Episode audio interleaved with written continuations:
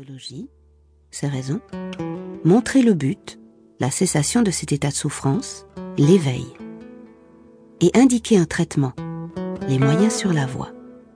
Nous sommes responsables de cette quête, non victimes. Son échec nous conduit à renaître. Sa réussite se jauge à notre façon d'être et de percevoir le monde, à notre sérénité, à la paix de notre esprit, y compris dans les épreuves, à la qualité de notre bonheur, le nôtre comme celui des autres. Construire notre bonheur. La clé de notre bonheur dépend de notre capacité à être satisfait. La joie est un pouvoir. Cultivez-le. C'est notre comportement quotidien qui construit notre bonheur et induit un sentiment de satisfaction ou de frustration. Le mental est à l'origine de notre attitude. La motivation le détermine. Elle est la clé de notre comportement.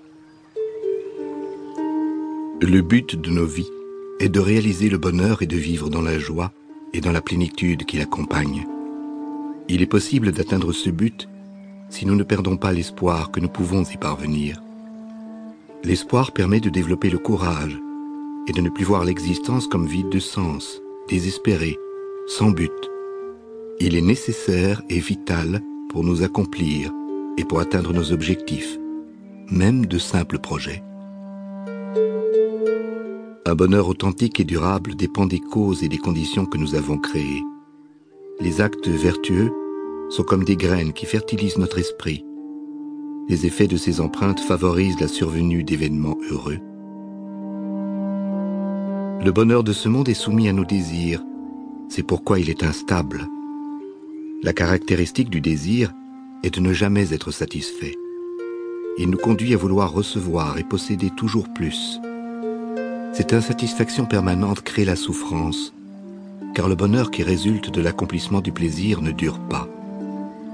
Nous avons peur de le voir disparaître, car nous savons qu'il est inconstant. Nous sommes comme des enfants qui croyons qu'en accumulant des instants de bonheur, nous échapperons au malheur. La diversité des objets sur lesquels nous projetons nos fantasmes et nos espoirs de bonheur est insondable. Le vrai bonheur ne dépend d'aucun être, d'aucun objet extérieur. Il ne dépend que de nous.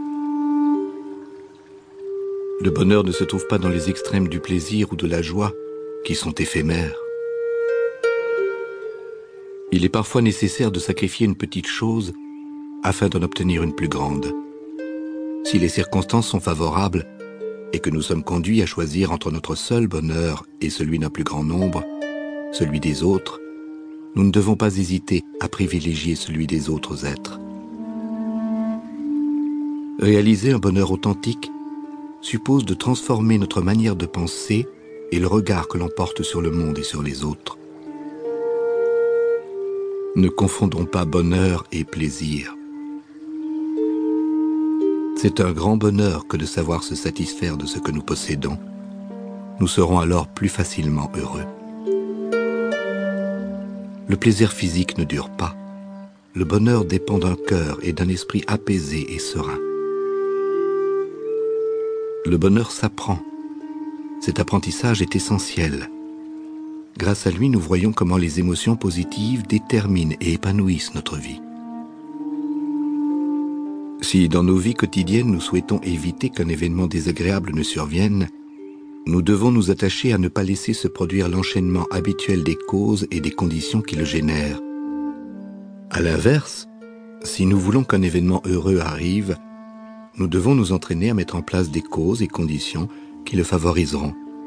C'est la loi de causalité dont nous dépendons tous.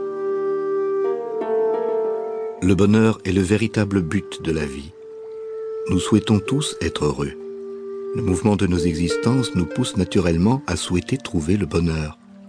Faisons tout et à chaque instant pour y parvenir. Les sports concernent le corps et l'esprit. La créativité et l'intelligence peuvent s'épanouir dans le sport. Ils peuvent être l'un des moyens qui favorisent l'accession au bonheur. Quatre facteurs sont indispensables à l'accomplissement du bonheur individuel.